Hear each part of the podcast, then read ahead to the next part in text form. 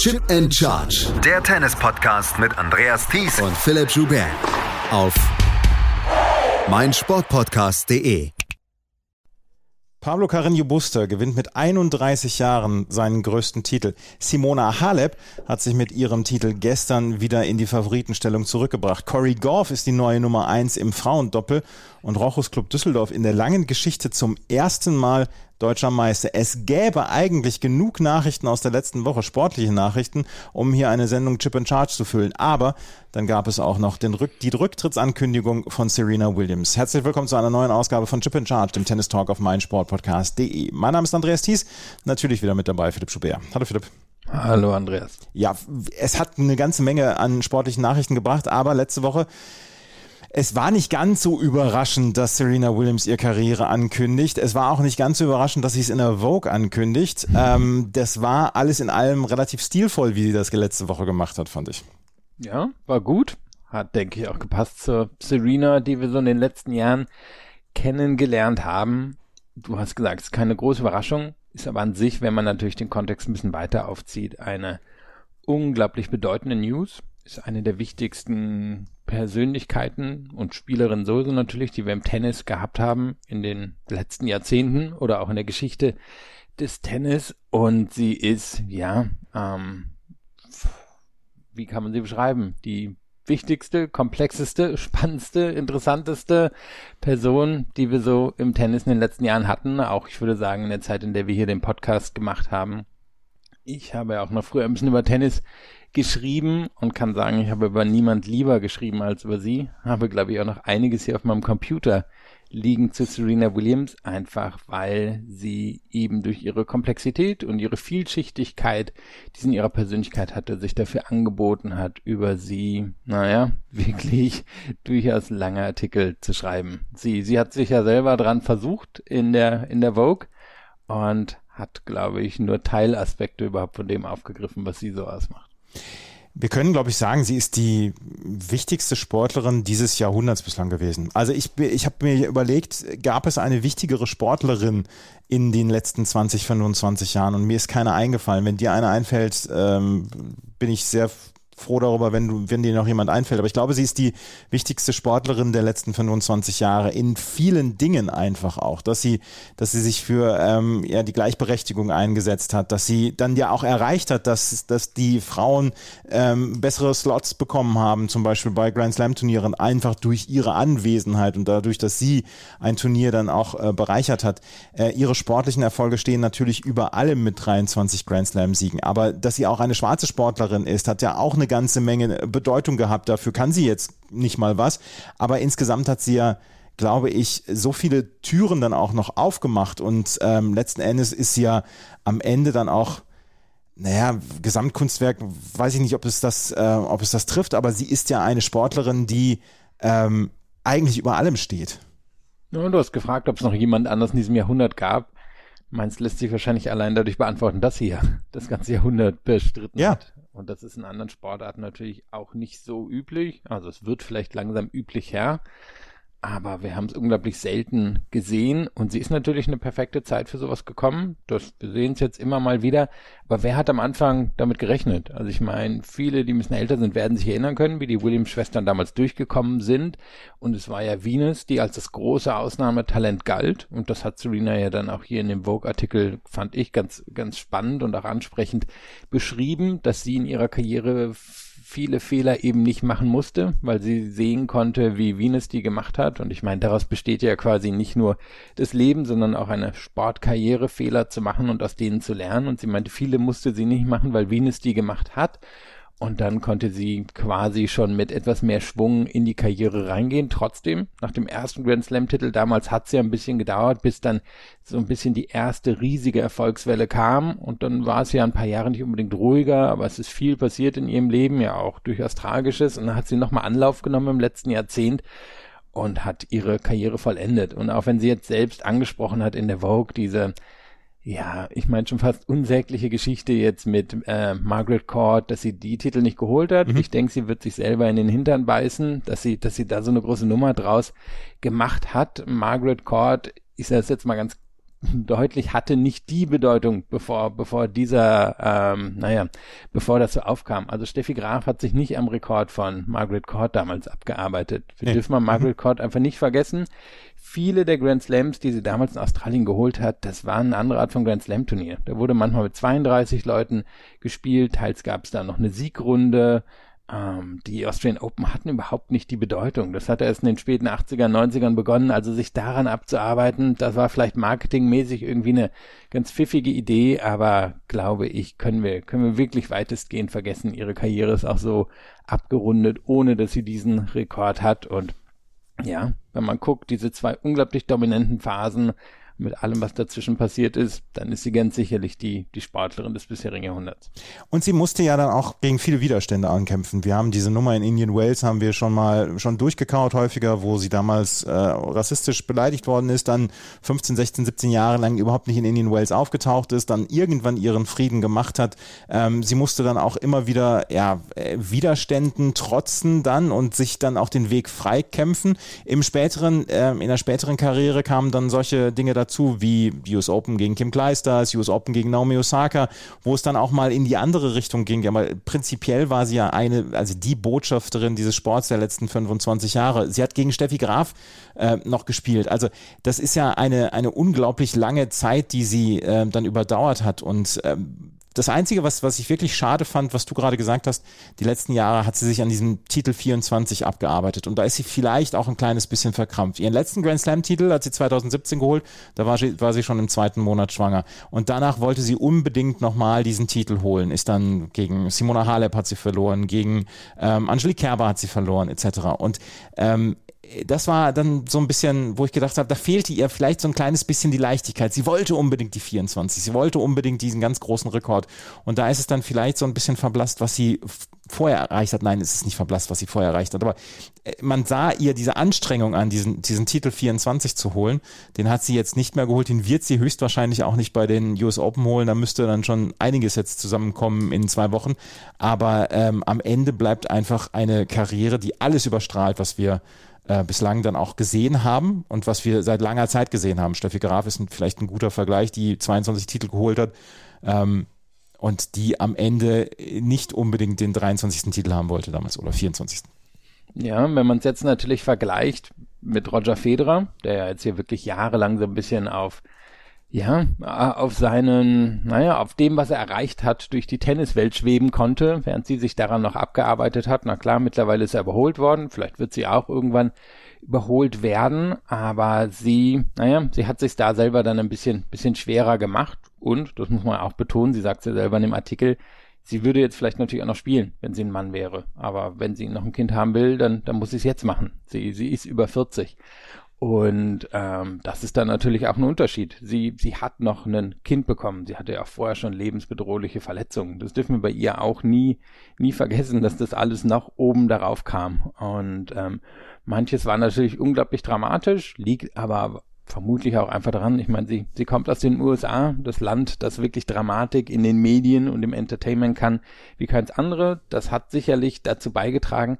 Aber wir dürfen einfach nie vergessen, welch gute und komplette Sportlerin sie war. Also wenn wir jetzt eben gucken, das Match, was sie jetzt in der letzten Woche bestritten hat, wo sie gegen Belinda Bencic ziemlich klar verloren hat, dann sehen wir eigentlich, was sie alles über die Jahre ausgezeichnet hat. Also Beinarbeit war jetzt nicht mehr so da, der Return auch nicht und das waren zwei ihrer absoluten Stärken. Klar, sie wird häufig auf diesen Aufschlag reduziert, aber sie hatte einen sehr guten Return und vor allem, was mir auch immer wichtig rauszustreichen, ihre Beinarbeit, die war phänomenal an was sie alles rangekommen ist zu, zu ihren besten Zeiten, wirklich diese Körperverrenkung, die sie angestellt hat. Ich meine, das ist ja schon ein bisschen Medvedev-esk, was sie, was sie da gemacht hat, kombiniert mit all den anderen Sachen, die sie hatte. Und sie war eben eine, die sich immer weiterentwickelt hat. Und das ist ja, was die, was die absoluten Größen der Tennisgeschichte ausgezeichnet hat. Sie haben sich über die Jahre äh, weiterentwickelt. Und da zählt sie absolut dazu. Sie hat sich nicht auf dem ausgeruht, mit dem sie ins Tennis gekommen ist, sondern sie hat sich immer weiterentwickelt in ihrem Spiel, in ihrer Persönlichkeit und sie hat die Tennisgeschichte auch weiterentwickelt. Serena Williams hat ihren Rücktritt angekündigt. Jetzt spielt sie in Cincinnati gegen Emma Raducano. Das ist ja auch eine, eine schöne Geschichte, wo wir sagen, da wird sehr, sehr viel Aufmerksamkeit drauf stehen, auf dem Match. Ja gut, Emma Raducano halt wirklich schon in der ersten dominanten Phase von Serena geboren worden und du hast angesprochen, sie hat gegen Steffi Graf gespielt und Emma Raducano wird sicherlich noch 10, 15 Jahre Tennis spielen auf höchstem Niveau und dann, dann wird das ein Anker irgendwie sein, der wirklich ja Jahrzehnte von Tennisgeschichte miteinander verbinden wird. Also, schöne Geschichte auf jeden Fall. Weißt du noch, wann du das erste Mal Notiz von Serena Williams genommen hast? Ich habe mir nämlich ihre Matches jetzt nochmal angeguckt, dann auch ganz früh. Ihr erstes Hauptfeldmatch, was sie auf der WTA-Tour gespielt hat, das war gegen Kimberly Poe 1997 beim Kremlin Cup in St. Petersburg. Das war ihr erstes Hauptfeldmatch. Davor hatte sie schon ein paar Quali-Matches gespielt etc. und ITF-Matches, aber das war ihr erstes Hauptfeldmatch bei einem, ähm, bei einem WTA-Turnier. Und ich glaube, und ich glaube, dass ich sie das erste Mal wirklich 98 mitbekommen habe, dann so auf den auf dem Europa-Swing. Roland Garros hat sie damals das Achtelfinale gegen Rancha Sanchez Vicario knapp verloren. Ich glaube, das war das erste Mal, dass ich von ihr wirklich Notiz genommen hatte. Ja, ein konkretes Match habe ich nicht im Kopf. Für mich war sie schon die kleine Schwester von, von mhm. Venus. Das muss ich sagen. Also Venus war ja damals, äh, naja, auch eine, eine viel überstrahlende Gestalt im Tennis. Ist ja auch eine ganz andere Persönlichkeit kann mir vorstellen, nächsten Wochen die Chance bekommen, auch über Venus noch zu sprechen. Aber ja, für mich war sie die, die kleine Schwester von Venus und ich glaube, das war sie für ganz, ganz viele. Und so richtig aus dem Schatten davon gespielt hat sie sich, glaube ich, nicht mal mit dem ersten Grand Slam-Titel damals, sondern wirklich mit dieser Serie von Finals, die sie dann gegen ihre Schwester gespielt und mhm. gewonnen hat. 14 Mal hat sie dann auch noch einen Doppel-Grand Slam geholt. Das ist vielleicht auch eine Nachricht, die komplett untergeht. 14 Grand Slams hat sie gewonnen. Sie hat kein einziges Grand Slam-Finale mit ihrer Schwester verloren.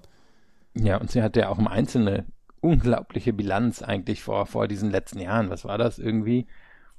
Ein irgendwas 20 zu 2 oder sowas. Also äh, war auch nochmal völlig verrückt obendrauf. Sie, sie war sehr, sehr gut darin, quasi Turniere zu Ende zu bringen, wenn sie mal wirklich weit in den Turnieren war. Das hat sie in den letzten Jahren verloren. Das ist aber wahrscheinlich ganz normal mit dem Alter. Aber ja, wenn wir oder wenn man sich diese, ich meine, für die besten Tennisspieler und Spielerinnen gibt es ja immer diese Wikipedia-Seite Career Statistics, wenn man sich die bei ihr anguckt. Das ist schon, das ist schon beeindruckend.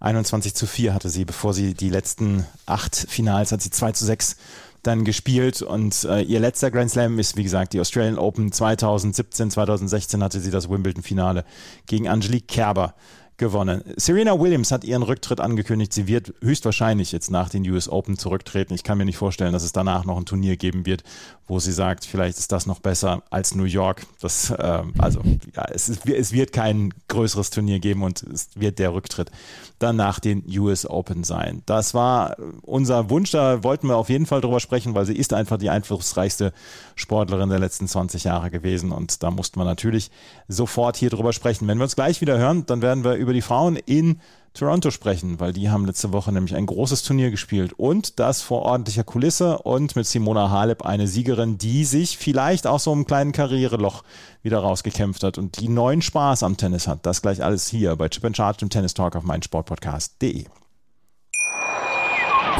Schatz, ich bin neu verliebt. Was?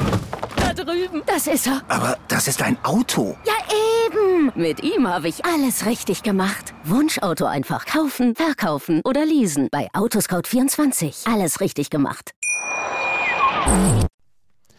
Ich habe es eben schon äh, erwähnt, äh, Simona Halep hatte vielleicht so ein kleines Karriereloch. Sie hat sich äh, in den letzten Monaten dann komplett neu aufgestellt, hat sich jetzt mit Patrick Moratoglu einen Trainer an die Seite geholt, der vorher bei Serena Williams war. So schließt sich dann auch ein Kreis und hat in den letzten Wochen dann gesagt, sie hätte neuen Spaß am Tennis gefunden. Sie war zwischendurch wohl kurz vor einem Rücktritt. Hier hat sie das Turnier in Toronto gewonnen. Wir sprechen gleich natürlich über diese Matches und über ihren Sieg. Aber Philipp, was ich sagen möchte, dieses Turnier in Toronto, das war ein bisschen wie eine Brise frischer Luft für das Frauentennis, weil es war ein eigenständiges Frauen-Masters-Turnier. Es waren extrem viele Zuschauer da während der kompletten Woche. Es war eine super Stimmung und wir haben extrem gute Matches gesehen. Das war nach den letzten Wochen, wo die WTA-Tour so ein bisschen vor sich hin ja, gedümpelt ist, möchte ich sagen, äh, war das eine meiner Meinung nach sehr wichtige Woche fürs Frauentennis. Ja, Kanada ist natürlich auch immer eine perfekte Kulisse. Also ich glaube, das dürfen wir nicht unter, unterschätzen, einfach dadurch, dass zwar parallel die Turniere stattfinden, aber immer in unterschiedlichen Städten.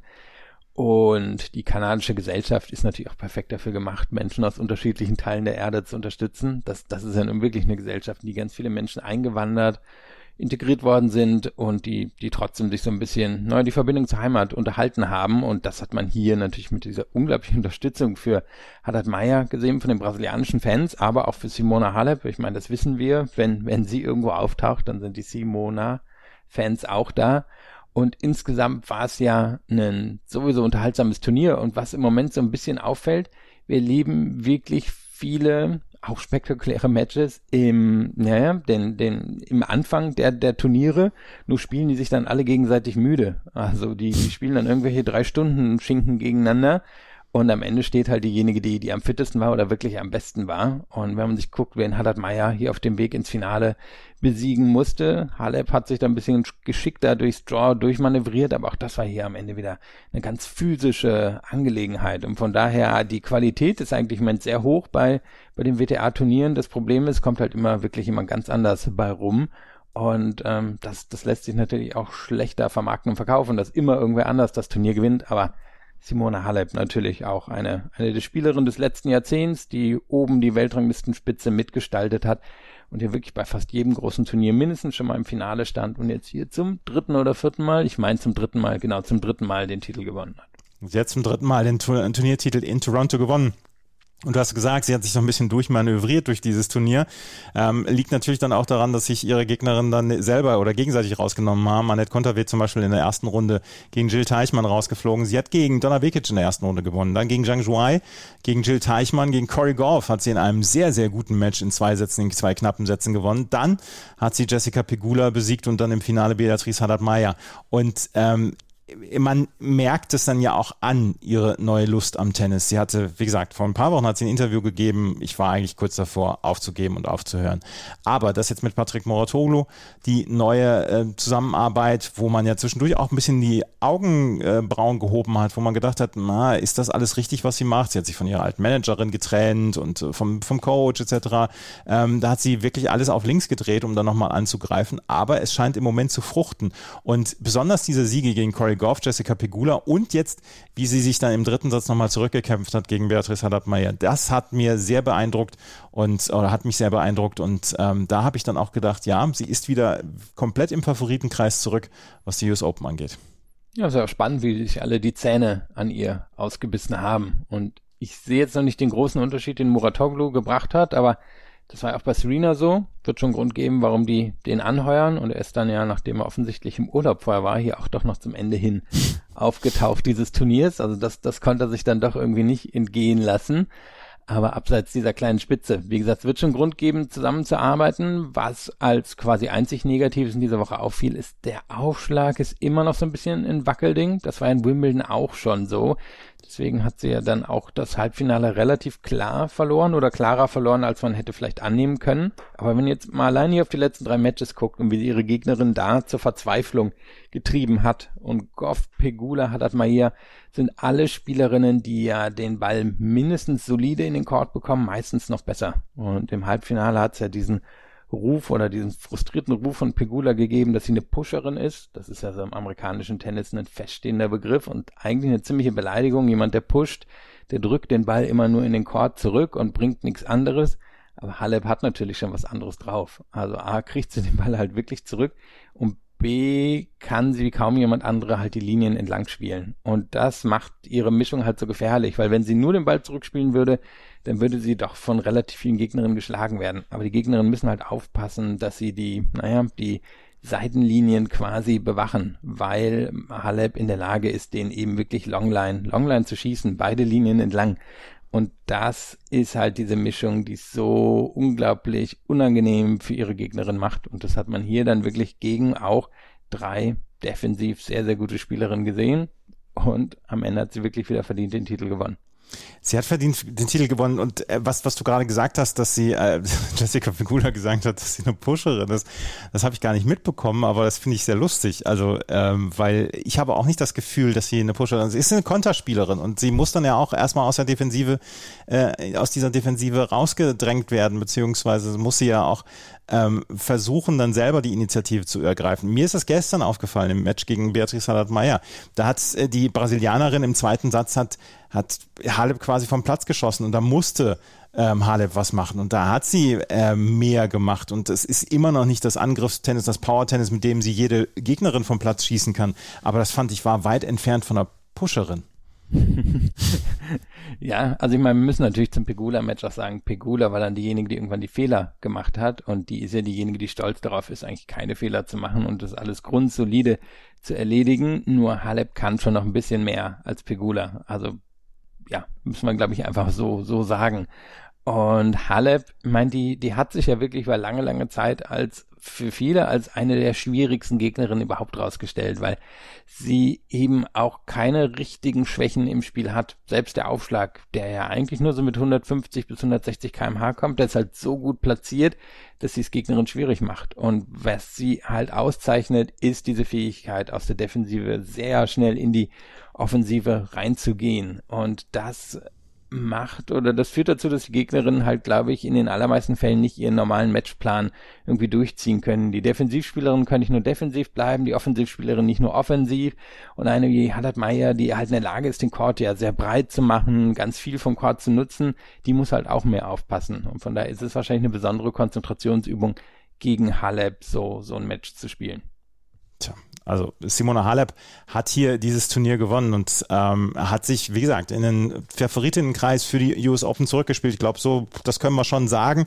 Das Problem wird sein, dass auch da ein paar Powerspielerinnen auf sie warten werden und vielleicht wird sie dann auch nochmal vom Platz geschossen. Das kann immer mal wieder passieren bei Simona Halep. Beatrice Haddad-Meyer, die hat sich allerdings in die Weltspitze hervorgespielt und das nicht nur durch dieses Turnier. Es ist nicht nur das eine Turnier, wo man sagt, naja, das war jetzt mal ein Zufallslauf oder so. Es ist schon eine längere Zeit, wo Beatrice Haddad-Meyer hier wirklich extrem gut spielt. Und wie sie durch dieses Turnier durchge, ja, durchgecruised ist, das ist schon mehr als beeindruckend. Martina Trevisan erste Runde in drei Sätzen, aber dann Leila Fernandes in zwei Sätzen, Iga Swiatek in drei, Belinda Bencic in drei, Karolina Pliskova in drei und dann am Ende an ähm, Simona Halep naja, so ein bisschen abgeprallt im Finale. Aber die, die Siege, die sie hier geholt hat gegen Leila Fernandes, gegen Iga Swiatek, gegen Belinda Bencic und Karolina Pliskova, wow, was für ein Lauf.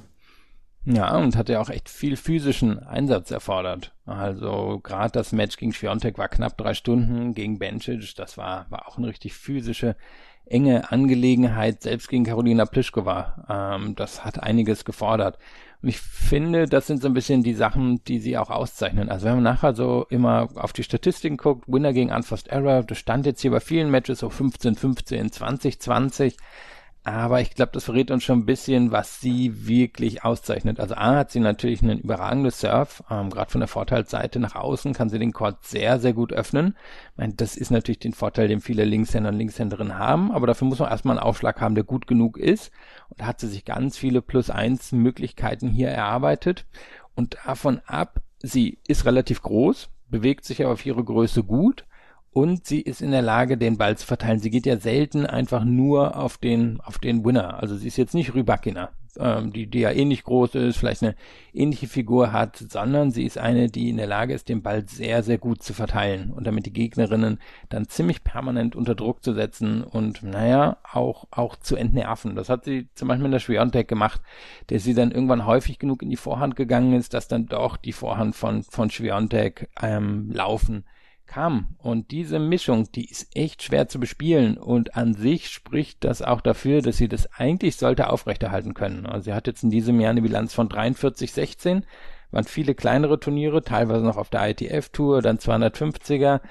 Aber an sich ist ihr Spiel dafür gemacht, wenn sie das Selbstvertrauen behält, dass sie sich da oben festsetzt. Ich weiß nicht, ob sie Grand Slam-Siegerin Potenzial hat, Allerdings schon, warum nicht in den Top 20? Wir haben jetzt immer wieder in den letzten Jahren gesehen, es setzen sich relativ viele Spielerinnen oben fest, die aus dieser Kategorie physisch solide, guter Aufschlag kommen. Ich meine, das hat zum Beispiel auch Paula Badosa nach oben mhm. geführt und dann die Grand Slam-Titel gehen häufig an diejenigen, die so ein bisschen heiß-kalt-Spielerinnen sind, die halt in der Lage sind, dann, dann irgendwie Gas zu geben und solche Spielerinnen doch letztlich vom Platz zu schießen.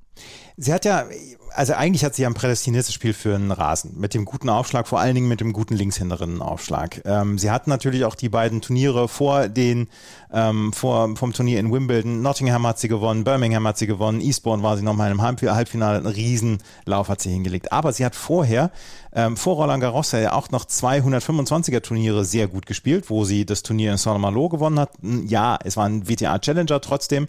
Und in Paris hat sie dann nochmal ein 125er Turnier, das Finale gespielt, wo sie gegen Claire Lou verloren hat. Also insgesamt ist dieses Jahr ist ja kein Zufall, wie sie spielt in diesem Jahr. Und das hat sie jetzt einfach seit kurz vor den French Open, ist sie einfach richtig gut drauf. Letztes Jahr dann Indian Wells hatte sie schon als Achtelfinale erreicht.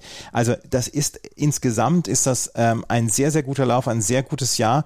Und ich glaube, ich glaube eigentlich, dass sie etwas schnellere Plätze braucht, gerade um, um den Aufschlag dann auch so ein bisschen zu unterstützen und dann noch gefährlicher zu machen. Aber ich sehe nicht, warum sie nicht auch auf, ähm, auf langsameren Plätzen Erfolg haben sollte, weil sie sich meiner Meinung nach dann auch ein kleines bisschen besser bewegt als zum Beispiel, ich sage jetzt mal, Karolina Pliskova. Ja, die Physis ist da. Ähm, die Power oder die Schnelligkeit der Belege wird sie, da würde ich dir zustimmen, schon vermutlich gebrauchen können. Aber das gibt's ja durchaus auch. Also die US Open werden im Moment wohl auf schnelleren Belag gespielt, die Australian Open auch, Cincinnati in der kommenden Woche auch. Ähm, also es gibt durchaus möglich oder wird Möglichkeiten für sie geben. Sie hat jetzt natürlich einen ganz schönen Lauf hinter sich. Also sie, sie hatte ja diese Dopingpause, ist dann eigentlich nach dem nach der ja, Corona-Pause richtig durchgestartet, aber die hat sich wirklich von 15.000ern hochgespielt. Die hat wahrscheinlich annähernd 200 Matches oder so, würde ich jetzt mal tippen, in den letzten zwei Jahren gespielt und das, ähm, ja, irgendwann kann das natürlich irgendwie sich so ein bisschen auswirken auf den Körper, aber auf der anderen Seite hat sie sich natürlich auch unglaublich viel Selbstvertrauen in der, in der Zeit geholt. Sie war zehn Monate lang 2020 gesperrt worden wegen ähm, Einnahme von zwei verbotenen Substanzen, äh, wegen kontaminierter Nahrungsergänzungsmittel. Sie war, das war die gleiche Dopingsperre, die zum Beispiel auch Thomas Bellucci bekommen hat. Und deswegen ähm, war sie zehn Monate über des Dopings für Doping gesperrt worden. Das ist eine Info, die wir natürlich auch noch mit reinnehmen sollen. Also ähm, ganz kurz, ja. ich habe es nachgeschaut, 144 zu 42 Matches, seitdem die Tour zurück ist. Das mhm. haben viele irgendwie in fünf Jahren oder so, was sie, was sie da abgerissen hat. Also mal gucken, wie lange sie das durchhält, aber an sich hat sie natürlich die körperlichen Voraussetzungen.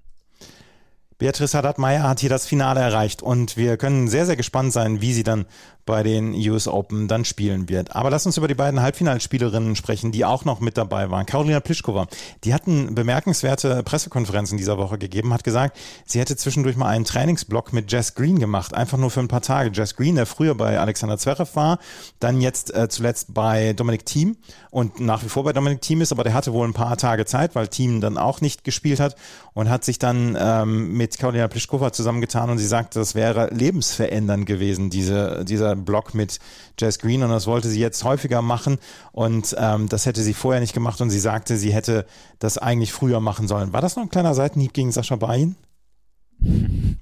Keine Ahnung. Man traut ihr zu. Also die ist ja eine, die direkt und indirekt sehr gerne sagt, was sie sagen möchte.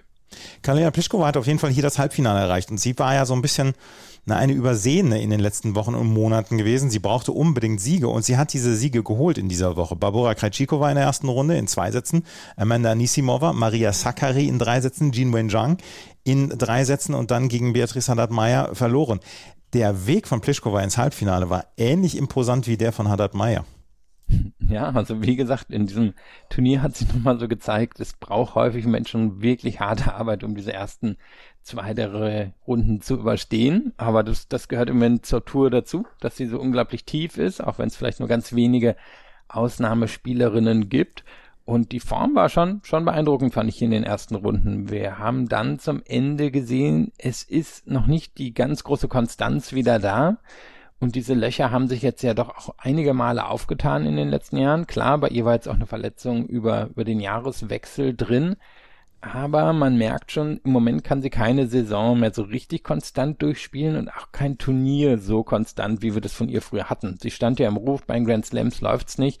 Auf der Tour ist sie, naja, wahrscheinlich wirklich die konstanteste Spielerin über zwei, drei Jahre gewesen und hat sich da ja auch einiges an Titeln mitgenommen. Es fehlte halt der Grand Slam Titel, aber die Nummer eins hat sie zwischendrin gehabt und jetzt habe ich so das Gefühl, diese Konstanz ist nicht mehr da. Ob das jetzt an den Pausen liegt, ob das am Selbstvertrauen liegt, ob das an Veränderungen liegt, das wird sie am Ende wohl nur selber wissen. Aber hier fand ich wirklich, also jeder der Siege war in einer in einem unterschiedlichen Wege beeindruckend. Dann auch gerade dieser dieser physische Sieg im Viertelfinale gegen Zheng und dann hatte ich das Gefühl, musste sie dem so ein bisschen Tribut zollen im Halbfinale, dass sie da dann doch irgendwann einfach ein bisschen, bisschen platt war und dann auch den Vorsprung im zweiten Satz nicht halten konnte und sich da einer physisch um ein besser aufgestellten Spielerin beugen musste und sich da dann auch nicht vom, vom Aufschlag retten lassen konnte. Denn das müssen wir auch bei ihr sagen, der ist ein bisschen wackeliger über die Jahre geworden. Hier hat sie auch einige Doppelfehler drin gehabt und die Bilanz früher Ass gegen Doppelfehler hat sie häufig irgendwie einen Vorsprung von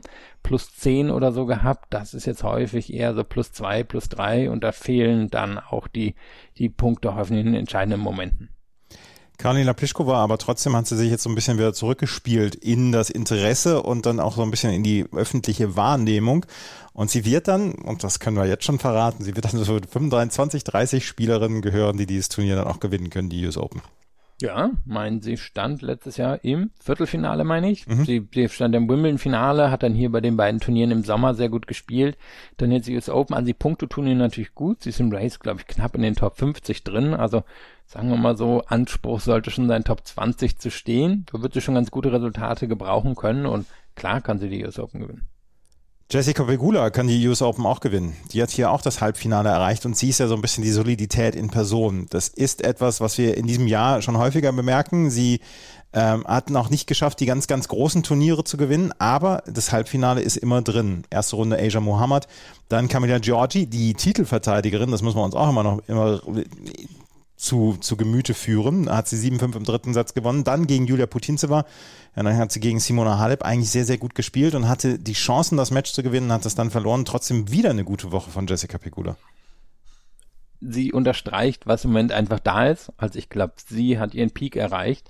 Ist jetzt drei, nee, vier müsste sie jetzt im Jahresrace sein. So fühlt sich das wohl auch an. Ihr fehlt natürlich so ein bisschen das Besondere, das andere auszeichnet, nur hat sie auf der anderen Seite auch wenig Schwächen. War dann allerdings spannend, dass sie doch aus meiner Sicht ein bisschen nervös eben gegen Halep geworden ist. Die Fehler sind ja schon eher von ihr gekommen. Und das würde man vielleicht nicht erwarten bei jemand, der technisch eigentlich so gut aufgestellt ist und auch athletisch gibt's eigentlich nichts zu meckern bei ihr. Und diese Kombination, die hilft ihr gegen ganz viele Spielerinnen. Allerdings haben wir in diesem Jahr dann auch immer wieder gesehen, am Ende reicht's nicht gegen die, gegen die richtig Guten. Also sie ist häufiger gegen Schwiontek ausgeschieden, sie ist gegen Esparti in Australien ausgeschieden, sie hat das Finale von Madrid verloren. Am Ende die großen Matches gewinnt sie halt nicht, weil es gibt halt auch irgendwie nichts richtig Besonderes in ihrem Spiel. Also was Besonderes braucht es am Ende eigentlich schon, um einen großen Titel oder ein großes Match zu gewinnen. Und das Besondere hat sie nicht. Aber die, naja, Grundlage, die da ist, die reicht halt im Moment auf jeden Fall, um Top-Ten-Spielerin zu sein. Ich habe auch ein bisschen mir, also ich habe ein bisschen Probleme mir vorzustellen, dass sie einen Grand Slam gewinnen könnte. Ähm, das ist ich, ich habe es gesagt, das ist die Solidität in Person und die meisten Spielerinnen kann sie dann auch besiegen, aber es kommen immer wieder, ich sage jetzt mal besondere Spielerinnen, die sie dann schlagen können, wo sie dann weniger Fehler machen, wo die dann dominanter auftreten etc. Sie hat in diesem Jahr extrem viele ähm, weite Turnierwege gehabt und dann ist sie im Viertelfinale oder Halbfinale ausgeschieden und dann auch krachend gerne mal ausgeschieden. Und ich habe im Moment so ein bisschen Probleme mir vorzustellen, dass sie dann auch einen Grand Slam gewinnen könnte mit dieser Art von Spiel.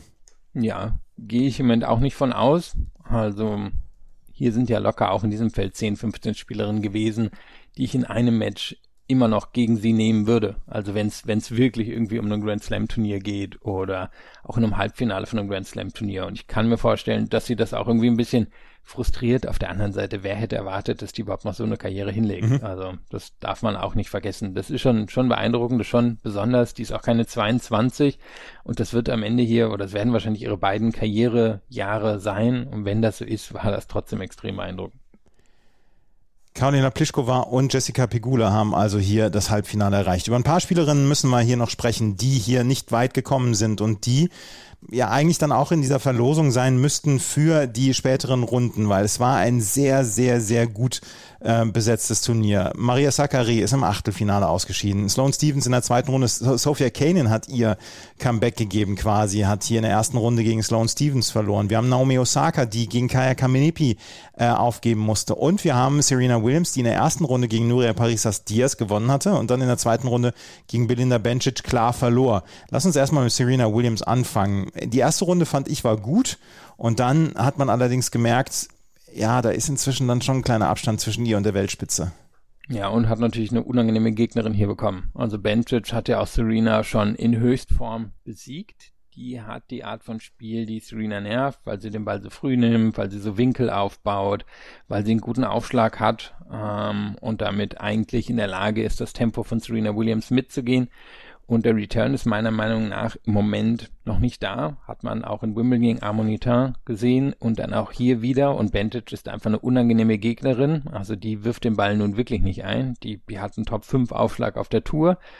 Und klar, die Beinarbeit fehlt einfach in der Form. Sie hat ja dann auch in dem Essay gesagt, dass sie erst im März, April wieder entschieden hat, es nochmal zu probieren. Da kann sie nicht so eine Fitness aufbauen wie, wie andere, die voll im Saft stehen. Und sie wird bei den News Open eine gute Auslosung, glaube ich, brauchen müssen, um, um wirklich weit zu kommen.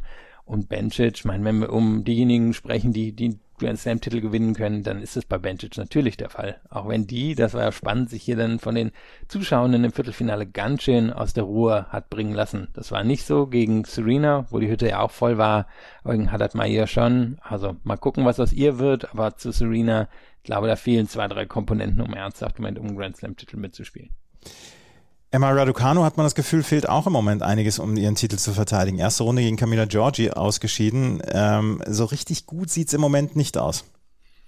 Ja, für mich ist es, ich glaube, das hatten wir letzte Woche auch schon angesprochen, irgendwie scheint sie im Moment versuch, zu versuchen, ihr Spiel umzustellen. Also der große Erfolg kam ja letztes Jahr dadurch, dass sie naja, zwar nicht einen Meter im Court stand, aber eigentlich die ganze Zeit auf der Grundlinie stand und dann die Bälle sehr, sehr früh genommen hat und dadurch, dass der Court so schnell war, war sie in der Lage, dann das Spiel auch unglaublich schnell zu machen, von beiden Seiten. Und dazu guter Aufschlag, guter Return. Und im Moment habe ich das Gefühl, sie fällt so ein bisschen hinter die Grundlinie zurück, wird eher oder versucht das erste Defensive zu machen, weil sie merkt, dass sie nicht die reine Power von anderen Spielerin hat, aber ich glaube, am Ende der Erfolg wird eher kommen, wenn sie wirklich in den Court geht, ganz früh die Bälle nimmt, schaut, dass sie mit dem Händchen, mit der Übersicht, dass sie hat, darüber das Match gestaltet, als dass sie jetzt versucht, sich in so physische Abnutzungskämpfe hier zu verwickeln, denn dafür ist sie noch nicht lang genug Profispielerin, als dass sie das jetzt wirklich auf höchstem Niveau kann. Also ähm, auch hier frühe Niederlage für Emma Raducanu. Bianca Andrescu hat sich äh, gegen Daria Kasatkina durchgesetzt, die ja vorher das Turnier in Washington gewonnen hatte, äh, San Jose gewonnen hatte. Gegen Alize Cornet hat sie noch in drei Sätzen gewonnen und dann gegen Jin Wenjang verloren. Und Jin Wenjang ist vielleicht auch eine Spielerin, auf die wir in den nächsten Jahren auf jeden Fall achten müssen. Für Bianca Andrescu war es kein so schlechtes Turnier, möchte ich sagen. Nö, ich glaube, das war auch kein großes Problem, war halt alles unglaublich physisch. Also die war eine von denen, die, die hat irgendwie bestimmt sieben, acht Stunden hier auf dem Court gestanden, wenn nicht mehr, und das in aufeinanderfolgenden Tagen und beziehungsweise Nächten. Ähm, und ich sehe im Moment, also das einzige Problem, was ich wirklich gesehen habe, ist die Vorhand. Ähm, die ist im Moment noch nicht in der Form da. Und klar, sie beißt sich in so Auslosungen fest und die Male, wo sie die Auslosung eigentlich einigermaßen offen hat, nutzt sie es im Moment nicht. Aber die Grundlagen sind immer noch da und sie hat natürlich wirklich einfach eine Ausstrahlung wie ein Megastar. Also mhm. sie, äh, sie hat die Fähigkeiten, das Tennis mitzutragen in den nächsten Jahren, wird dafür aber eine Top-Ten-Spielerin mindestens sein müssen. Und ich glaube, sie hatte jetzt hier das Pech, dass sie am Ende gegen Zhang gespielt hat, denn die, naja, die hat ja auch schon was Haddad Maier-mäßiges in der, in der Art, wie sie ihre Physis einsetzen kann und wie sie mit einem Spin so einen Chord beherrschen kann. Und ich glaube, das war dann einfach eine Nummer zu viel für Andrescu, die eben in den Nächten vorher schon lange, lange Matches gespielt hat. Und kann mir vorstellen, wäre da eine andere Spielerin gewesen, dann hätte sie sogar die Chance gehabt, hier weiter im Turnier zu kommen. Und generell mache ich mir um sie wirklich wenig Sorgen. Müssen wir uns Sorgen um Ilya Schwontek machen. Nächste frühe Niederlage, diesmal gegen Beatrice Haddad-Meyer. Sie hat gegen Ayla Tomljanovic keine Probleme gehabt, aber die zweite Runde war dann doch eher, eher unterdurchschnittlich, möchte ich sagen. Ja, also ich meine, Tennis wird in dem Moment gefährlich, wo man anfängt, Dreisatzmatches zu spielen. Und das hat sie im Frühjahr natürlich ganz wenig gemacht. Das waren alles, oder viele davon waren sehr klare Siege. Nur egal, wie gut man als Spieler oder Spielerin ist, wenn man sich in enge Dreisatzmatches verstrickt, dann kann man das auf Dauer einfach nicht aufrechterhalten. Und daher sehe ich das Problem eher, dass sie hier über den dritten Satz gehen musste gegen Haddad Meyer. Und an sich kann man eben auch als Nummer eins ein enges Dreisatzmatch gegen eine verlieren, die physisch so gut aufgestellt ist und die in der Lage war, Schwiontek immer wieder in diese Vorhandecke zu schicken. Und ähm, du hattest ja ein Interview mit Heinz Günthert im Frühjahr, der mhm. ja auch sagte, na, auf schnellen Chord sieht er es noch nicht so richtig bei Schwiontek. Der Chord hier war nicht super schnell, aber ich denke, wir sehen außerhalb vom Sand oder langsam Hardcore ist es schon ein Problem für Schwiontek, wenn sie dauerhaft in die Vorhand geschickt wird. Da ist sie nicht ganz so stabil und da kamen hier auch die Fehler.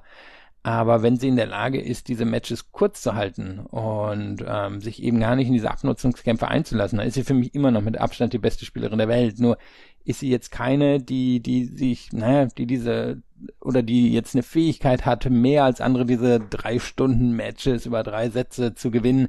Das konnte vielleicht mal eine Serena über ein paar Jahre, aber jetzt nicht in der Tennisgeschichte sonderlich viele andere. Und von daher kommt es halt drauf an, Matches kurz halten, alles über ihre Vorhand zu machen. Und ich denke, sie gehört immer noch ganz klar zu den Favoritinnen bei News Open. In zwei Wochen geht es los mit den US Open. Nächste Woche ähm, werden wir dann auf jeden Fall nochmal einen Podcast haben zum Turnier in Cincinnati, was in dieser Woche stattfindet. Und dann nächste Woche ähm, geht dann auch schon die Qualifikation los für den äh, für die US Open. Und wenn wir uns gleich wieder hören, dann werden wir über die Frauen. Ah, wir müssen noch ein Thema ansprechen. Ein Thema müssen wir noch ansprechen. Cory Goff und Jessica Pegula haben das Doppel gewonnen bei den Frauen. Und Cory Goff ist damit mit 18 Jahren die neue Nummer 1 der Doppelweltrangliste. Sie haben im Finale gegen Nicole Melika Martinez und Ellen Perez gewonnen. Und äh, Goff und Pegula ja, haben dieses Turnier gewonnen. Und Cory Goff ist die neue Nummer 1 der Doppelweltrangliste. Was für, ein, was für eine Geschichte. Ja, hat ja auch früh angefangen. Also muss man bei ihr wirklich sagen, das hat sie in den letzten Jahren schon gemacht und letzte Jahre, so viele Jahre hat sie ja noch nicht auf dem Buckel, aber sie, als sie mit 15 auf die Tour kam, ist sie direkt auch ins Doppel reingegangen, eifert damit jetzt ein bisschen Martina Hingis nach, die ja auch so eine junge Nummer eins im Doppel war. Kann mir vorstellen, irgendwann werden wir das bei Goff nicht mehr sehen. Da wird sie vermutlich das hinten anstellen, das wäre auch völlig in Ordnung. Aber man sieht schon, dass es ihrem Spiel ja beiträgt. Also die, die fühlt sich sicher am Netz, die hat Fähigkeiten in der Defensive, die äußerst beeindruckend sind und da hilft auch nochmal das Doppel. Ihr Aufschlag wird immer besser und eigentlich hat sie ja nur eine kolossale Schwäche im Spiel, ist die Vorhand. Die hat Halep hier feinsäuberlich im Einzel zerlegt, aber jetzt in dem Alter schon Nummer eins im Doppel. Meine Güte. Also sie wird noch viel erreichen in ihrer Karriere und das wird sicherlich mal durchaus positiv auf der Habenseite stehen. Wir können mal einmal gerade gucken auf die Doppelweltrangliste. Cory Goff vor Elise Mertens, Katerina Sinjakova, Veronika Kodemetova und Zhang Zhuai. Das sind die ersten fünf. Jessica Bigula jetzt auch schon auf Platz acht, äh, auf Platz sechs in der Weltrangliste im Doppel. Wenn wir uns gleich wieder hören, dann werden wir über die Herren sprechen, die in Montreal gespielt haben in dieser Woche, in der letzten Woche. Und das Turnier hat eine überraschende, einen überraschenden Sieger gefunden, nämlich mit Pablo Carreño Buster. Das alles gleich hier bei Chip and Charge im Tennis Talk auf meinsportpodcast.de.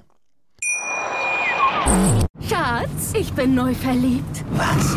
Da drüben. Das ist er. Aber das ist ein Auto. Ja, eben. Mit ihm habe ich alles richtig gemacht. Wunschauto einfach kaufen, verkaufen oder leasen. Bei Autoscout24. Alles richtig gemacht. Montreal und Toronto wechseln sich immer ab, was das Herren- und das Frauenturnier angeht. Nächstes Jahr ist das Frauenturnier in Montreal und die Herren spielen dann wieder in Toronto. Dieses Mal war es so, dass im französisch sprechenden Montreal dieses Turnier stattfand, dieses Herrenturnier. Und Pablo Carreño Busta hat das Turnier gewonnen. Und man sagt dann ja immer, ja, die Spanier, das sind alles Sandplatzspezialisten. Aber wir werden nicht müde, seit Jahren darüber zu sprechen, dass Pablo Carreño Busta einer der wenigen Spieler ist aus Spanien, die einen Hartplatz wohl als ihren Lieblingsbelag bezeichnen würden. Carreño Busta hat das Turnier hier gewonnen. Gestern durch einen Dreisatzsieg gegen Hubert Hurkacz. Er hat im ersten Satz einmal seinen Aufschlag abgegeben. Danach war der quasi unantastbar. Auch vorher in einem fantastischen Halbfinale Halbfinale gegen Dan Evans, in einem guten Viertelfinale gegen Jack Draper und dann auch gegen in einer überragenden Partie gegen Yannick Sinner hatte ähm, Pablo Carreño Busta schon richtig gutes Tennis gezeigt. Gegen Matteo Berrettini hat er super gespielt, Matteo Berrettini aber noch nicht wieder zu 100% fit und Holger Rune hat hier auch nochmal die Ohren lang bezogen bekommen. Was für ein Lauf von Pablo Carreño Busta in diesem Turnier und endlich mit 31 Jahren sein größter Titel, endlich mal ein Masters 1000 Titel für Carreño Busta. Ja, völlig verdient. War auch schon vor dem Finale hier der beste Spieler im Turnier. Wir wissen auch, dass er sowas natürlich kann. Meine hat US Open zweimal Halbfinale gespielt, hat Bronze letztes Jahr bei den Olympischen Spielen gewonnen, gehört auf Hartplätzen, vor allem auf schnelleren Hartplätzen sicherlich so zu den 10, 15, 20 besten Spielern, die wir so haben. Haben selten gesehen, dass er wirklich über eine Woche so ein naja, so, so ein Niveau, so ein Level halten konnte. Und das war ja das Erstaunliche. Du, du hast seinen Weg beschrieben. Also es ist ein veritabler Titellauf, würde ich mal sagen, mit Berettini, Runa, Sinner, ähm, Draper ist da vielleicht noch ein bisschen überraschend. Evans, klar, auch überraschend, aber du, es war, es war wirklich ein sehr, sehr gutes Match und dann das Finale gegen Hurkacz. Und Hurkacz gehört ja auf diesen Hardcore sicherlich zu den fünf besten Spielern auf der Tour. Also wirklich ein absolut verdienter Titel und ich denke, es ist auch mehr als eine Fußnote, dass er den, den geholt hat. Das war schon mit harter Arbeit über die letzten Jahre sich in die Position gebracht, sowas mal zu schaffen. Du hast es gesagt, harte Arbeit. Und es ist ja nicht unbedingt, dass das flashyste Tennis, was wir erleben von Pablo Carreño Busta. Es ist, wir sprechen häufig über ihn dann auch als ein Mr. Super Solide etc. Und er hat die Erfolge gefeiert in den letzten Jahren. Auch das hast du gerade gesagt. Er hat ähm, bei den äh, bei Olympia hat er eine Medaille gewonnen. Er hat äh, viele Turniere gespielt. Er war im Halbfinale bei den US Open in diesem unsäglichen US Open 2020, als ähm, als er davon profitiert hat, dass Novak Djokovic disqualifiziert worden war. Aber auch da hatte er ja schon damals, ich glaube, den ersten Satz gewonnen. Und ähm, er zeigt ja auf Hartplatz immer wieder eigentlich seine besten Leistungen, aber dass so ein Lauf mal möglich gewesen wäre, damit hatte ich damals nicht gerechnet. Und es ist ein ähnlicher Fall vielleicht wie bei Jessica Pegula bei den Frauen. Er kann nichts überragend gut, aber sehr viele Dinge sehr gut und das ist äh, bei so einem Turnier dann ja auch mal vonnöten gewesen. Ja, und, und er hat schon noch ein Schippchen wahrscheinlich in dieser Woche draufgelegt. Also der Aufschlag war schon besser als sonst. Das ist keiner der besseren Aufschläge auf der Tour. Aber das, das war schon extrem stabil. Vorhand, die so ein bisschen ein Wackelschlag sein kann. Ich meine, die Rückhand ist überragend. Da, da hat er in dieser Woche auch wieder gezeigt, die kann er cross und die Linie entlang einfach, einfach auf sehr hohem Niveau gehen. Aber Vorhand kann so ein bisschen der Wackelschlag sein, aber auch eben der Unterschiedsmacher. Die kam in dieser Woche auch. Und dadurch war er auch in der Lage, eine ganz unterschiedliche Art von, von Gegnern zu besiegen. Also er hat ja wirklich alles dabei gehabt, von einem surflastigen oder vor, surfvorhandlastigen Spieler wie Berrettini gegen Dan Evans, der, der nun wirklich keine, keine Last in seinen Grundschlägen und in seinem Aufschlag mit sich trägt und hat sie alle hier am Ende besiegt. Und war, das wird jetzt keine, keine neue Karrierestufe für ihn zünden. Also ich glaube nicht, dass der jetzt auf einmal ein Top-5-Spieler oder so wird. Auf der anderen Seite auch viele der Top-Spieler, naja, werden wahrscheinlich nicht gerne gegen ihn spielen. Ich meine, Djokovic, den hat er um, also einige Male entnervt in den letzten Jahren. Und ich kann mir vorstellen, dass viele ihn nicht gerne sehen. Und bin gespannt, wie, wie der jetzt irgendwie die nächsten zwei, drei Wochen gestaltet. Vielleicht geht er relativ früh in Cincinnati raus, nimmt dann nochmal Anlauf bei den US Open. Also warum ist der nicht wieder ein Kandidat für fürs Halbfinale da zum Beispiel? Ich habe äh, kein Problem damit, wenn ähm, eben mir im Halb Halbfinale vorzustellen bei einem Grand Slam Turnier. Ähm, ich bin nach wie vor nur überrascht, dass er dann diese Mittel gefunden hat, um dann solche Gegner zu besiegen, wie Matteo Berrettini. Ja, wie gesagt, da müssen wir ein kleines Sternchen dran machen. Aber Yannick Sinner zum Beispiel, dieses Match gegen Yannick Sinner im, im Achtelfinale war überragend gut von Karanje Buster und damit habe ich nicht gerechnet. Ja, und Sinner ist ja auch einer, glaube ich, der sich schon einige Mal an Carino Buster die, die Zähne ausgebissen hat. Mein, die Bilanz ist relativ negativ für Sinner. Und das Ding ist, er kann natürlich das hohe Tempo von Gegnern absorbieren. Und zum Beispiel Sinner und Berrettini können echt hohes Tempo gehen und er kann es absorbieren, aber er muss eben nicht nur in der Defensive warten. Er, er kann schon kontern. Also ich meine, das hat er dann schon irgendwie mit Djokovic und mit Halep gemeinsam, dass er in der Lage ist, aus der Defensive recht fix in die Offensive zu finden. Er ist natürlich nicht so stabil und auch nicht körperlich so überragend wie die beiden. Also die beiden gehören ja wirklich zur, zur absoluten Elite auf der Tour. Das ist bei ihm nicht der Fall. Auch im Körperlichen ist er vielleicht am Ende nur sehr gut statt absolut überragend. Und hier mussten die Puzzleteile irgendwie zusammenfinden dass er das geschafft hat. Und das wird jetzt keine Ära der Dominanz von Carino Busta hier, hier bedeuten. Aber es ist jetzt für mich auch nicht ein Titel irgendwie wie der damals von Radek Stepanek in Hamburg. also damit kann man das ja auch vergleichen. Ganz früh viele große Namen rausgegangen, beziehungsweise nicht angetreten und da war einmal Radek Stepanek gegen Tommy Robredo im Finale von Hamburg. Also das ist für mich hier schon, schon ein bisschen andere Geschichte. Aber das Draw hat sich fein säuberlich geöffnet, ne, im, im Laufe der, des Turniers. Also das kann man sagen. Da, da hat die ATP einen Blick in ihre Zukunft wahrscheinlich bekommen.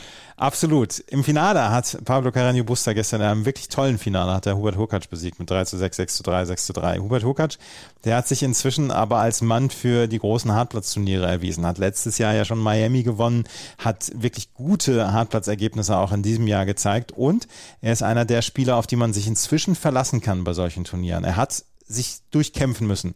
Das Match gegen Albert Ramos zum Beispiel, das war, äh, das war gequält in die, ins, ins Viertelfinale oder ja, ins Viertelfinale dort. Gegen Nick Kyrgios ein bisschen davon profitiert, dass Nick Kyrgios nicht mehr auf allen Pötten lief und am Ende steht er im Finale. Gegen Kaspar Ruth hat er in drei Sätzen gewonnen und er hat auch wieder viele Leute aus seinem, aus seinem Regal aus dem Weg geräumt, aus seinem Regal, wo er in der Weltrangliste im Moment steht. Und das war wieder ein sehr überzeugendes Turnier. Und mit Huat Hurkacz dürfen wir bei jedem Turnier inzwischen, glaube ich, rechnen, gerade was Hartplatz angeht. Ja, und Rasen natürlich, auch wenn Wimbledon komplett daneben gegangen ist, aber der ist wahrscheinlich auf Hardcourt und auf Rasen Top 5, Top 6 Spieler. Problem halt auf Sand ist es nicht. Und ähm, da ist er vielleicht eher ein Top 30 Spieler. Das heißt, in der Weltrangliste kann es noch nicht ganz weit nach oben gehen, aber er ist natürlich irgendwie so ein bisschen der naja, Prototyp des modernen Spielers, irgendwie sowas. Wenn man sich anguckt, er hat dieselbe Körpergröße wie jetzt die Zverevs und Medvedevs dieser Welt. Er hat einen sehr, sehr guten Aufschlag, der auch stabil kommt und der vor allem auch ziemlich gut durchvariiert. Er hat jetzt nicht nur den harten, flachen, sondern ja, er hat ein bisschen, einen der besseren Kickaufschläge zum Beispiel auf der Tour. Er hat eine äußerst stabile Rückhand. Vorhand ist so ein bisschen der Wackelschlag. Aber ich meine, das, das kennen wir wirklich auch von, von all den anderen, die sich da oben im Moment so in der Weltrangliste tummeln. Und da ist dann immer so die Frage, wann und wie klappt die Vorhand in der Woche? Und wenn die da ist, dann wird halt um den Titel mitgespielt, wenn nicht, gibt's eher vielleicht mal eine frühe und oder überraschende Niederlage. Und hier war alles über, über die ganze Woche gegeben. Und er ist dann ja auch ein unangenehmes Matchup für viele Spieler. Djokovic hat sich an ihm schon so ein bisschen gerieben, Kyrgios hat glaube ich auch nicht zum ersten Mal gegen ihn verloren. Ruth, über den wir gleich noch sprechen können, der, der hier auch noch ein bisschen andere Seiten gezeigt hat, dem hat er auch die Grenzen aufgezeigt. Und am Ende musste dann schon jemand wie Carino Buster kommen, um ihn zu besiegen. Und Hurkacz, gut, nachdem das in Wimbledon so schief gegangen ist, traut man sich jetzt nicht, ihn gleich hier sehr weit bei News Open zu tippen. Aber an sich ist das ja ein Turnier, was ihm total liegen sollte. Was mich beeindruckt hat, ist, dass er ähm, inzwischen Surf and Volley spielt nicht wie aus der Not heraus geboren, sondern dass es als im natürlichen Repertoire von Hubert Hurkacz ist. Ja, der ist auch irgendwie ein richtig variabler Spieler. Also dahingehend, dass es den Gegnern selten irgendwie mal so den dieselben Muster oder so liefert. Also der ist schon relativ unvorschaubar oder nee, das ist kein deutsches Wort, nee. Ich, ne? ist relativ unvorhersehbar, was er ja. was er macht. Und man guckt sich wirklich mal die Matches gegen Djokovic an. Der ist schon ziemlich genervt, gegen Hurkacz zu spielen. Und das liegt, glaube ich, daran, dass er, dass er ihm sehr gut und ähm, trickreich zum Beispiel das Netz für sich nutzen kann oder oder die Angriffe zum Netz für sich nutzen kann. Und dem traue ich durchaus noch zu, dass er ein, zwei, ein, zwei Stufen schon nach oben noch klettern kann. Also wenn die Vorhand wirklich ein bisschen stabiler wird, wenn der noch ein bisschen konstanter wird, dann ist er eigentlich ein Top-5-Spieler. Hubert Hurkacz wurde allerdings auch schon häufiger als Pusher bezeichnet. Ja, das stimmt. Und er wurde auch schon mit viel mit Andy Murray verglichen. Ähm, also von daher, er, er ist jetzt nun nicht Matteo Berrettini. Also glaube, da, da dürfen wir beiden nicht verwechseln. nee, das, da kommen wir auch nicht in den Verdacht dann. Aber ähm, Hubert Hurkacz hat sich hier in dieses Finale vorgespielt und das hat er verdient getan. Und unter anderem gegen Nick Kyrgios. Und bei Nick Kyrgios haben wir bei unserem letzten Podcast, bevor wir auf die anderen Spieler zu sprechen kommen, haben wir dann auch ähm, so ein bisschen Widerspruch erfahren. Drei oder vier Leute haben gesagt, ja Mensch, da habt ihr aber falsch gelegen mit eurer äh, mit eurer, ja, mit eurem Urteil, dass er nicht zu den Top 5 talentiertesten Spielern auf der Tour gehören sollte. Er hat doch Medvedev jetzt auch geschlagen und er steht dann jetzt auch wieder im Halbfinale und ähm, das ist auch alles richtig und das will ich auch überhaupt nicht in Abrede stellen. Aber ähm, also ich möchte gerne bei meinem Urteil noch nach wie vor bleiben. Nikiras hat hier wieder ein überragendes Match gegen Daniel Medvedev gehabt. Das, das will ich überhaupt nicht in Abrede stellen. Und seine Vorhand und sein Aufschlag sind fantastisch. Sein Händchen ist großartig. Seine Rückhand weiß er inzwischen auch einzusetzen. Ja, er spielt jetzt auch seit Stuttgart, sage ich jetzt mal. Seit dem Rasen spielt er relativ konstant er mag vielleicht einen neuen Sinn in seinem Tennisleben gesehen haben und sehen inzwischen. Und ich glaube trotzdem, dass ihm dass ihm für den ganz großen Sprung noch ein ganz kleines bisschen was fehlt. Vielleicht war Wimbledon ein kleines Freak-Turnier, was wir dort erleben, erlebt haben, wo er ins Finale gekommen ist. Vielleicht werden wir ihn so nicht mehr erleben, hat er ja selber auch gesagt. Ich, ich tue mich nach wie vor schwer in der Beurteilung von Nick Kyrgios, das wollte ich damit sagen. Na, ich war derjenige, der gesagt hat, dass er hier Medvedev nicht schlagen kann, wird sagen aus dem Fenster gelehnt und direkt rausgefallen. Aber insgesamt ist ja auch immer so ein bisschen die Frage, was definieren wir Talent? Also wir können ein technisches Talent, wir können physisches Talent, aber im Talent gehört auch eine mentale Komponente dazu und eine Konstanz dazu. Und in allen vier Bereichen kann man, glaube ich, ein Talent haben. Und er ist beim Talent nicht so aufgestellt, dass er eine Konstanz mitbringt. Er ist nicht Roger Federer, ähm, der, der einfach jeden Tag irgendwie so sein Ding durchziehen konnte und auch an schlechten Tagen gewinnen konnte. Das ist er nicht. Da hat er kein Talent in demselben Sinne. Da kann er sich natürlich hinarbeiten. Und das waren, keine Frage, beeindruckende Wochen. Ist eigentlich auch ein beeindruckendes Jahr. Er hat sehr, sehr wenig gespielt zwischendrin, hat den Sand fast komplett ausgelassen. Aber es war schon beeindruckend in Australien. Ist auch im Moment alles beeindruckend. Er hat mit dem Aufschlag einen Top 5 Schlag auf der Tour. Das ist keine Frage. Nur beim Rest sehe ich jetzt nicht, warum er dort, ähm, warum wir ihn dort irgendwie in den Top 5 halten müssen. Im Moment ist er, ist er vom Niveau her ein Top 15 Spieler. Ohne Sand wird er kein Top 5 Spieler werden auf der Tour. Kann er ein Grand Slam Turnier gewinnen? Ja, klar, ist schon irgendwie im Bereich des Möglichen. Ich meine, er stand gerade in einem Grand Slam Finale drin. Auf der anderen Seite, er wird halt immer irgendwie einen Hubert Hurkacz treffen. Und Hurkacz, guckt man sich das Match jetzt zum Beispiel an, der war im Gegensatz zu Medvedev an dem Tag super stabil auf der Rückhand und die Rückhand, die hilft ihm beim, beim Rückschlag. Da ist er in der Lage, viele dieser, dieser Aufschläge einfach zurückzuschieben vom Gegner.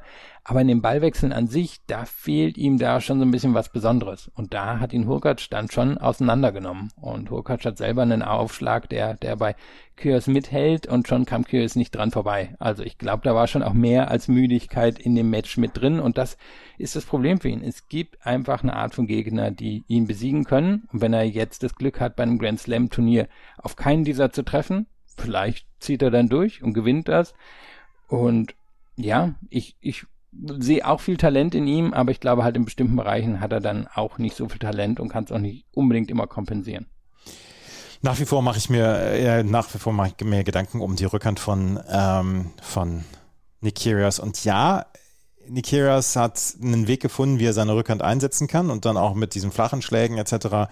diese, ähm, diese die Punkte machen kann. Und da hat er zwischendurch auch einen richtigen Huf, aber insgesamt, glaube ich, ist er auf der Rückhand am besten packbar dann noch für alle.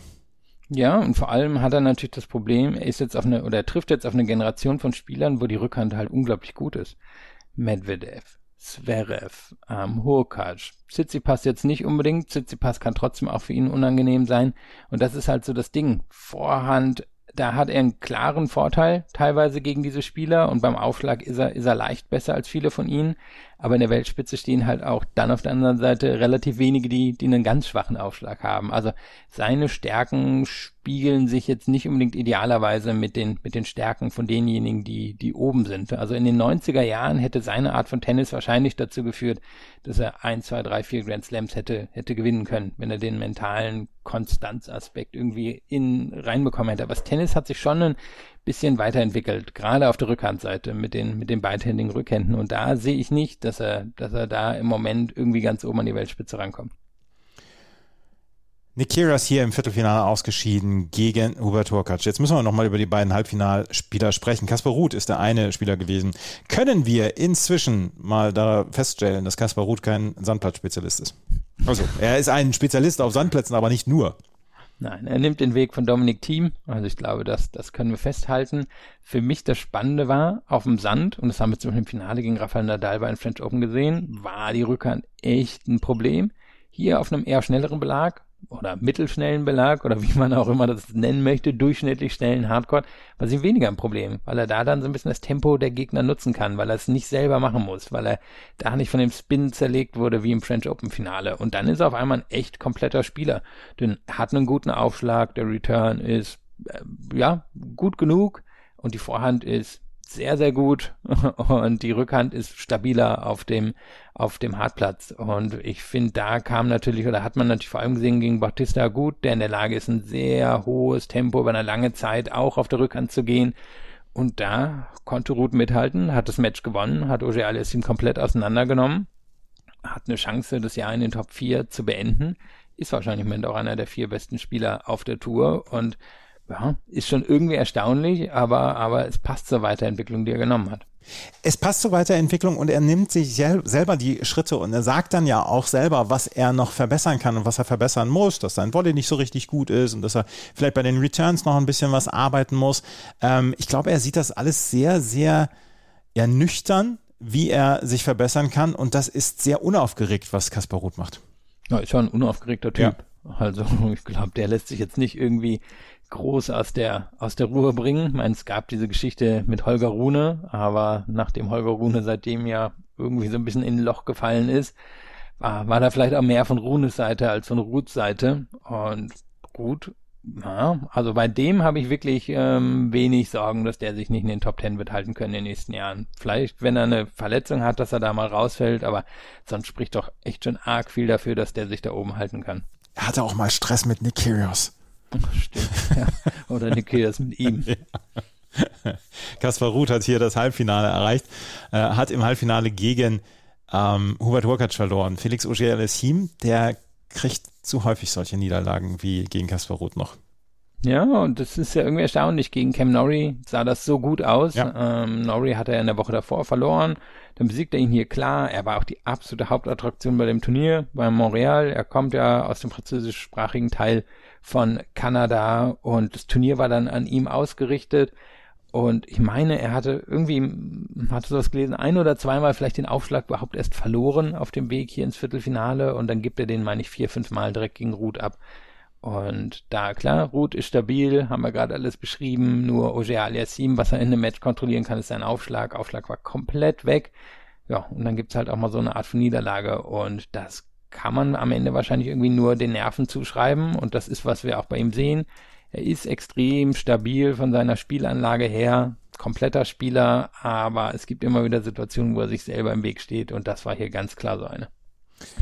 Äh, Felix Auger-Aliassime also ausgeschieden dann äh, sehr früh, beziehungsweise im Viertelfinale gegen Kaspar Ruth. Über Dan Evans muss man natürlich auch noch äh, sprechen. Dan Evans hat sich hier äh, zwei Gegner vorgenommen, die eigentlich weiter in diesem Turnier erwartet worden waren. André Rublev in zwei Sätzen und dann Taylor Fritz in drei Sätzen. Dann hat er noch gegen Tommy Paul, der ein exzellentes Jahr spielt, in drei Sätzen gewonnen und das dann am Ende ganz knapp gegen Pablo Carreño aus, äh, Buster ausgeschieden, musste danach noch nicht vor 0.15 Uhr sein Doppelhalbfinale antreten. Also es war dann auch absurd. Aber Dan Evans hat sich hier auch mal wieder durchgekämpft und durchgebissen. Und ähm, das ist ja schon immer sehr beeindruckend, wie er das immer wieder schafft, solche Turniere dann auch hinzulegen. Ja, und wenn Carino Buster der beste Spieler war, dann war er eigentlich der unterhaltsamste Spieler. Ja. Also ich mhm. glaube, das können wir so festhalten. Und das kann der auch nicht jede Woche durchziehen. Und der hat wirklich einfach nicht die Grundschläge und auch nicht den Aufschlag von anderen aber der antizipiert natürlich so gut, was die Gegner machen. Und wenn er dann so eine Sahnewoche erwischt wie hier, dann ist das einfach extrem unterhaltsam. Und gerade gegen Tommy Paul, das war super, ähm, aber auch schon gegen Fritz war gut, dann gegen Carino Buster war auch sehr unterhaltsam. Und er hat ja mittlerweile auch so eine gewisse Lockerheit an sich oder in früheren Jahren war er häufig ein aggressiver Typ, gerade wenn er verloren hat. Aber hier haben wir ihn so oft auch mal irgendwie entspannt lächeln sehen, wenn er gemerkt hat, ja, hat der Gegner jetzt auch gut gemacht. Und ich glaube, diese Lockerheit tut ihm schon ganz gut. Und der wird immer so eine Art von Saisonarbeiter vermutlich sein. Und der wird halt, sein Weltrangliste wird immer irgendwie von zwei, drei, vier richtig guten Turnieren leben. Aber er gehört mittlerweile auch irgendwie zu den Top 30 dazu. Und wenn man sich mal seine Karriere anguckt, mein, da sind wirklich genug Tiefen drin gewesen vom britischen Verband, der ihn rausgeworfen hat, zu Drogensperren, zu seinen Pöbeleien, die wirklich schon teils mehr als unangenehm waren. Dafür hat er sich echt ganz gut gefangen und wirkt auch ein bisschen näher bei sich, als es in früheren Jahren der Fall war. Und er hat einen Landsmann, wo die Briten, die ja dem Hype komplett unverdächtig sind, jetzt schon wieder komplett steil gehen. Jack Draper, der hier gegen Stefanos Tsitsipas gewonnen hat in der zweiten Runde, erste Runde gegen Hugo Gaston gewonnen hatte und dann gegen äh, Gael Monfils mit Aufgabe dann weitergekommen ist und gegen Pablo Carreño Busta im Viertelfinale ausgeschieden ist. Jack Draper, äh, da, da schnuppern die Briten schon wieder den nächsten Hype nach Emma Raducanu. Ja, mal gucken, wie weit es nach oben geht. Aber er fällt für mich so ein bisschen rein in den spieleren Typ, den man bei den Damen gesehen hat. Hat man ja ähm, Chen Qin Wen auch einfach jemand groß, stabil, genug Power, aber jetzt auch nicht einer, der immer auf den Winner geht, sondern der Lage ist, die Bälle zu verteilen, guter Aufschlag, relativ wenig Schwächen im Spiel drin, vielleicht eben nicht die Endpower von, von anderen, aber das ist schon eine Grundlage, um Top 20 Spieler zu werden. Und der hat ein bisschen gebraucht, irgendwie von den Junioren, um den Durchbruch zu schaffen. Aber in diesem Jahr ist das schon, schon ziemlich beeindruckend. Also der hat sehr, sehr viele Matches auch auf der Challenger Tour gewonnen. Der wird das Jahr wahrscheinlich in den Top 50 beenden. Das heißt, er kann der nächsten, im nächsten Jahr dann viele, viele Masters-Turniere auch spielen. Und da kann man eben die schnellen, einfachen Punkte holen. Da kann man auch dafür sorgen, dass man da lange nicht rausfällt. Und ich sehe in seinem Spiel wirklich wenig Schwächen und sehe, sehe ihn da so ein bisschen auf demselben Kurs wie die anderen beiden Mal gucken, wie weit das ihn dann nach oben führt. Das wird sehr, sehr spannend. Wann ist der Zeitpunkt gekommen, an dem wir uns um Spieler wie Stefanos Tsitsipas und Andrei Rublev Sorgen machen müssen? Ach, wahrscheinlich irgendwie in einem halben Jahr oder einem Dreivierteljahr oder so. Also klar, sie haben jetzt nicht den Kurs genommen ganz nach oben. Also Tsitsipas ist halt nicht Medvedev geworden und Rublev ist halt nicht Tsitsipas geworden bisher. Aber Sie haben ja schon so ein Base-Level jeweils in ihrer Karriere ähm, erreicht, wo sie zu den Top 5 beziehungsweise zu den Top 10 gehören. Und von daher glaube ich, nur weil sie, weil sie eben nicht noch einen Schritt weiter gehen können, müssen wir uns da noch keine Sorgen machen. Und beide werden wahrscheinlich innerhalb des nächsten Jahres im Fall von Rublev ein, zwei Grand Slam Viertelfinals erreichen und Tsitsipas wird wahrscheinlich mindestens zwei Halbfinals irgendwie erreichen. Also ich glaube, große Sorgen müssen wir uns nicht machen. Das frage ich mich aber im Falle von Tsitsipas schon ein bisschen, weil der sieht im Moment aus wie der Suchende. Ja, aber er hat sich dabei auf Platz drei wiedergefunden. Ja. 200 Pünktchen hinter Carlos Alcaraz, 1500 hinter Rafael Nadal gewinnt er die US Open, hat er wahrscheinlich eine gute Chance am Ende des Jahres Nummer eins zu beenden. Und dann, hat er was gefunden. Also ich stimme dir schon zu, da der, der sucht auf jeden Fall, aber auf der anderen Seite ist er halt auch echt irgendwie extrem stabil und ähm, hatte in diesem Jahr jetzt das Glück in Anführungszeichen, dass Zverev und Medvedev länger verletzt waren. Kann sein, dass sie ungefähr eine ähnliche Punktzahl wie er hätten. Auf der anderen Seite ist er halt wirklich nicht nicht weit hinter der Spitze. Dafür, dass es doch echt ein paar Enttäuschungen in diesem Jahr gab. Ja, und das ist das äh, Wundersame. Also ich ich habe immer das Gefühl gehabt, die Saison ist gar nicht so so dolle bei ihm. Dann gucke ich aufs Race, na, das ist gar nicht so schlecht, was der er da ist halt irgendwie, also der hat, ne, wir haben jetzt schon so viel über Talent gesprochen und ich meine, der der ist ein Ausnahmesportler. Der hat einer besten Freunde auf der Tour. Der hat einen richtig, richtig guten Aufschlag. Ja, der hat auch eine massive Schwäche in Form der Rückhand. Aber das reicht halt, um irgendwie ein Top 5 Level zu halten. Und der, der ist ein Top 5 Spieler aus meiner Sicht. Stefanos Tsitsipas hier allerdings früh ausgeschieden. In dieser Woche geht es in Cincinnati weiter und auch haben wir auch wieder bei den Herren ein richtig gutes Turnier.